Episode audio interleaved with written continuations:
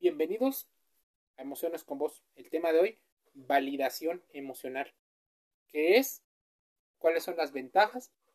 Pero también cuáles son las trampas que hay detrás de este fenómeno de la psicología.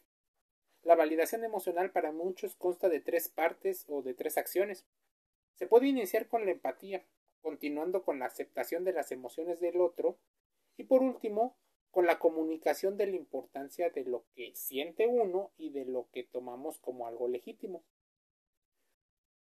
Es claro que podemos validar las emociones de los demás, que podemos poner en práctica, incluso que existen un sinfín de artículos que te mencionan qué es validación emocional y qué no es. No caigamos en la polarización que muchas personas tienen sobre si no es validación, entonces es invalidación. No. Existen escalas de colores, así como existen escalas en las cuales unas se pueden parecer a las otras. Para muchos, la validación emocional es algo muy importante, como por ejemplo sentirte parte de un grupo. La familia de origen es lo primero que te hace. ¿Qué es la validación y cuál es su significado? ¿A qué llamamos validar emociones? Por lo pronto, es lo contrario en validar emociones. Muchas personas tienen una alta sensibilidad, así que cualquier comentario puede sentirlo como rechazo, minimización o juzgarlas, pero también existen personas que necesitan constantemente juzgar. Así estaríamos dándote ejemplos de polarización. La mayoría de las personas deberíamos de vivir en un entorno adaptándonos constantemente a las situaciones y también a lo que vive el otro.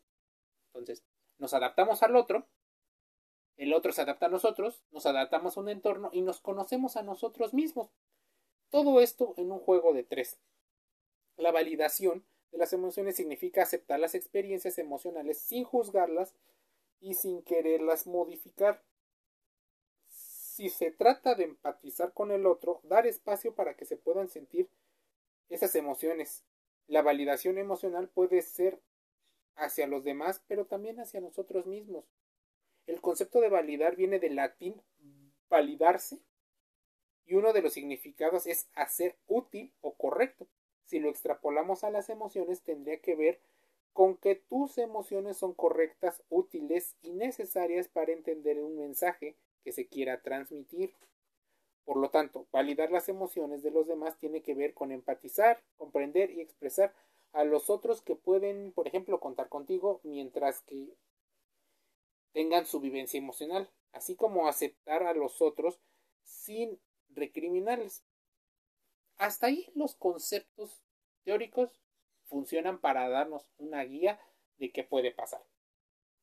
Existen situaciones en las cuales la importancia de sentirse deseado tanto física como emocionalmente. Y déjame darte una idea para que vayas pensando. Sentirse Deseado no significa sentirse valorado. Muchas veces hemos confundido a lo largo de los siglos este tipo de conceptos. El deseo no necesariamente es lo mismo que la validación o que la valoración. Son conceptos diferentes que al tener cosas muy similares suelen confundirse. Es obvio que sentirse deseado a nivel sexual, solo a nivel sexual, es importante para la persona. Cuando no existe nada, por ejemplo, te veo y me gustas, se encienden todas las alarmas físicas y te lanzas con el objetivo de consumir eso que deseas, eso que probablemente no tienes. De ahí el mecanismo del deseo, la química y la fisiología del deseo. Quienes le dan mucha importancia a su aspecto físico y se dedican en cuerpo y alma a cuidarlo como una tarjeta de presentación, como un templo que hay que cuidarlo, tienen casi siempre como único refuerzo y pilar de la autoestima su imagen, su físico. Es importante y por eso lo cuidan de esa manera. El gran problema es que la gente va envejeciendo y muchas veces las personas no nos gusta admitir que nuestro cuerpo va perdiendo posibilidades tanto a nivel social como a nivel físico porque estamos haciendo que compitan solo por físico. no estamos haciendo que nuestras habilidades se adapten a otros entornos. Si cambiamos de escenario e incluimos a personas que aunque no tengan una relación de pareja, existen sentimientos, ahí la cosa cambia. Si hablamos de experiencias de una pareja en la que además de un deseo existen diferentes formas de amar y estas se apoyan entre ellas, incluso son compatibles, de ahí hablas del amor perfecto, ideal, que mencionaba el señor Stenberg en su triángulo. Los abrazos para muchos son más intensos que otros. ¿Te has sentido alguna vez deseado a alguien o por alguien? Probablemente sí.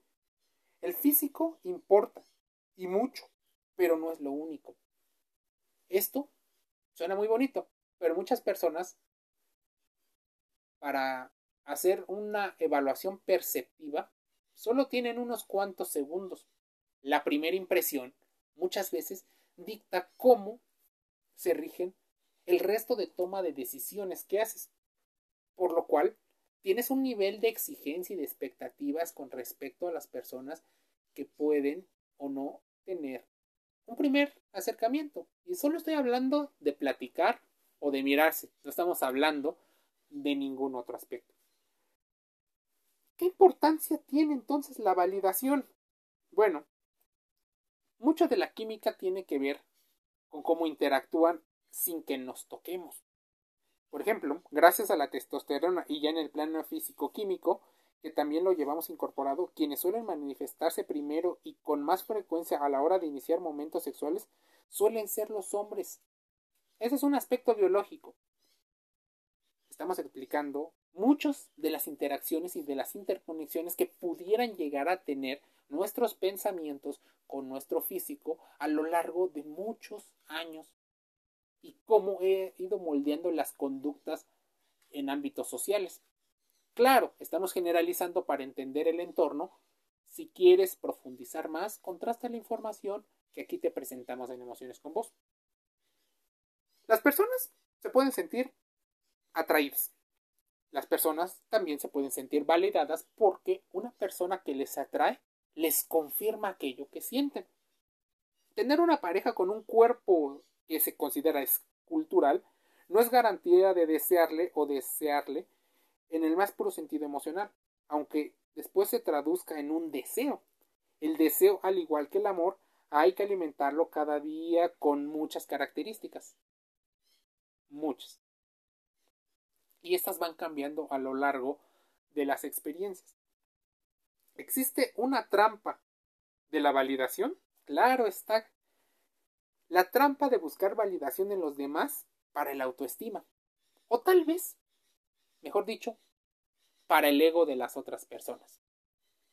¿Qué ocurre cuando estamos buscando validación y no nos damos ni siquiera cuenta de que lo estamos haciendo? Existen personas que intentan desesperadamente la aprobación de los demás la aceptación de otros, es decir, buscan la validación de los demás para reforzar su propia autoestima, ya que tal vez nunca se sienten lo suficientemente bien y están aterrorizados por el rechazo social o por el rechazo en general. Existe una herida constante. Es importante considerar la historia de cada quien. Espero no te sientas ofendido por lo que aquí expresamos en los diferentes podcasts. Buscamos generar la reflexión la autocrítica. Busca más información de esto. Para muchos, el daño y la invalidación comienzan desde muy temprano y comienzan a lo largo de su vida en su familia. Como resultado, muchas personas aprenden en su entorno primario o de sus amigos y, por ejemplo, en la escuela, que su sentido fundamental de autoestima no proviene de dentro de sí, sino de los otros, y por eso buscan constantemente aprobación de los demás. Tal vez por eso viene la crisis de la adolescencia, la crisis de los 27 o del cuarto de edad y la crisis de los 30 y 40 años. Porque nos enseñan en una sociedad de alto rendimiento y de alto consumismo capitalista a que tenemos que vivir en el exterior. Ahora existen metodologías, idiosincrasias de gurús, incluso doctrinas, que buscan enseñarte a vivir más en el interior, pero muchas veces a partir de la confusión y del desentendimiento. No entienden lo que está y cómo funciona el ego.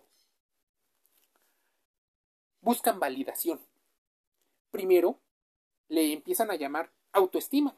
Entonces, para distinguir entre uno y el otro tendríamos que conocer diferentes enfoques de lo que se considera autoestima.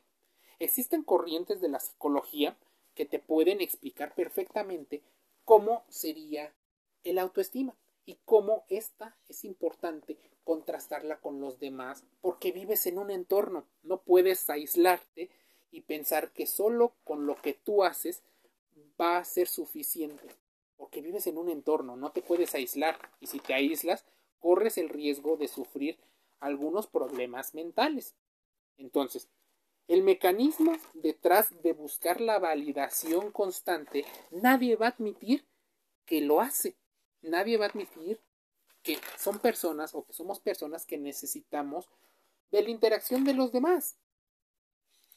¿Te has pensado o te has puesto a pensar qué ocurriría si existieran diferentes puntos de vista con respecto a la misma característica, eso es lo que muchos psicólogos deberían de hacer y muchas personas también se hacen. Si pusieras en una mesa a discutir a, por ejemplo, a personas que tienen la corriente de la, del psicoanálisis con personas que son conductistas, psicología conductista, con personas que tienen la corriente de la psicología gestal. Así como personas que se han formado en psicología humanista, ¿qué pensarían? ¿Cómo perciben los conceptos diferentes y qué enfoques tienen acerca de los mismos fenómenos? Te darían opiniones diferentes. No es que esté bien o que esté mal, sino que muchas personas te lo dicen a partir también de parte de sus experiencias. El mecanismo detrás de buscar la validación viene, por ejemplo, cuando eres niño pequeño cuya existencia y bienestar dependen de otros. Muchas veces solemos estar infantilizados. El rechazo en realidad equivale a la muerte existencial. No existes, por eso vivir hacia los demás se vuelve en un mecanismo de defensa primero, de adaptación y después buscar conectar con los demás. Dado a que somos constantemente heridos e invalidados, así como rechazados de muchas maneras, es más, es más común que nos rechacen que nos acepten, que buscamos de manera sutil adaptarnos. Muchos de nosotros nos convertimos en adultos que tenemos heridas que no se han sanado y existen cinco heridas según la especialista en el tema sin autoestima y cuya autopercepción es sesgada o borrosa. La mayoría tenemos ese tipo de características sesgadas. No nos podemos escapar a los mecanismos de sesgos cognitivos. Ninguno, nadie, nunca puede. Si no los conocemos, incluso caemos en peores problemas. Si nunca exploramos o incluso reconocemos este fenómeno, estamos condenados a depender de las opiniones, juicios y percepciones normalizadas del entorno, de otras personas, nos hace vulnerables a ser manipulados o a ser influenciados fácilmente. Potencialmente también podemos ser manipuladores. Para muchos esto significa grandes problemas. Por ejemplo, si otros piensan que eres bueno, tal vez tú te crees ser bueno. Es más, si tú crees que eres bueno, viene una sobreexigencia. Si no te crees bueno, probablemente venga un gran problema. Así, la validación busca la contrastación también de la información. En primer lugar, necesitas constantemente aprobación y validación de otras personas. Esto ocurre, por ejemplo, en el placer que nos genera los likes y las reacciones en las redes sociales. La gente que crea este tipo de aplicaciones lo sabe. Te pone aquello que te genera más placer o que te genera conflicto para que tengas una reacción emocional y a partir de eso hagas algo algo, lo que sea, pero que les convenga, claro está. ¿Sientes vergüenza o culpa, así como enojo, soledad, tal vez ansiedad y confusión? Probablemente sí. ¿Cómo se siente la invalidación? Puede haber invalidación percibida, invalidación real. ¿Cómo distinguirla? Bueno, primero entendiendo el concepto de invalidación o de validación. En nuestra sociedad estamos cada vez siendo menos tolerantes a las opiniones de los demás. Es más, consideramos que nuestra opinión es la que manda, la mejor. Cuando no creemos eso, pensamos que existe una opinión que es mejor, pero no sabemos cómo distinguir y cómo contrastar cuál es mejor y cuál no, porque no nos enseñaron a hacernos las preguntas más importantes. ¿Qué, cómo, cuándo, dónde, por qué, con quién, a qué hora? Y otras más. El narcisismo y aspectos antisociales buscan constantemente validación. Casi nadie admite que tiene comportamientos narcisistas. Ya sea que se trate de un comportamiento antisocial agradable o narcisista o algo intermedio, la pregunta subyacente a menudo es ignorada. ¿Por qué? Porque una persona que haría daño o lastima a otros queda también ante la sociedad, se ve también e incluso se vuelve una persona seductora. Si puedes querer ser amable o querer poder, ¿por qué lo quieres? Porque en el fondo muchas de esas personas narcisistas que buscan validación se sienten vacíos, inseguros, ansiosos, son personas solitarias, avergonzados y hasta culpables de las peores cosas. Muchas veces se habla de, de nuestra opinión. No aceptamos la opinión de los demás. Muchas de las características narcisistas están frente y son influenciadores, son referentes, son las guías que se supone que nos llevan al bien. Ambos conjuntos de conductas pueden denominarse de baja autoestima. Tal vez las personas narcisistas también tienen baja autoestima, pero no te lo venden así porque no les creerías, incluso te alejarías de ellos. Existe un miedo profundo y temprano al rechazo, al abandono, que nos lleva a adaptarnos de una forma diferente. ¿Cómo romper con el ciclo de la búsqueda de validación? Una no te aísles y creas que tú solito puedes hacer las cosas. Claro, no está así. Cuando comenzamos a sanar, a creer y a prosperar, aprendemos a autoevaluarnos, a aceptar y a distinguir opiniones de críticas, pero también de poder analizar fenómenos de diferente manera. Nuestro sentido de autoestima en realidad comienza desde el interior, no desde el exterior. Cuidado con los falsos gurús. Empiezan al revés tienen una buena imagen y luego van por sus crisis existenciales hacia el interior. ¿Qué pasa? Pues normalmente te evalúan desde el rendimiento hacia lo fuera. Entonces, ¿por qué logran comercializar la forma del interior? Bueno, son cosas que hablaremos en otro podcast. Podemos reconocer y aceptar nuestras fortalezas, pero también nuestros defectos sin sentirnos ofendidos. Aprendemos a autovalidarnos, pero también validar a los demás y ser simpáticos, empáticos. Podemos salir gradualmente de nuestra zona de confort, pero distinguimos qué nos hace sentir bien y somos claros en ello. Podemos cambiar nuestros comportamientos. También es importante que distingamos que nuestra sociedad hay cada vez más personas que buscan validación.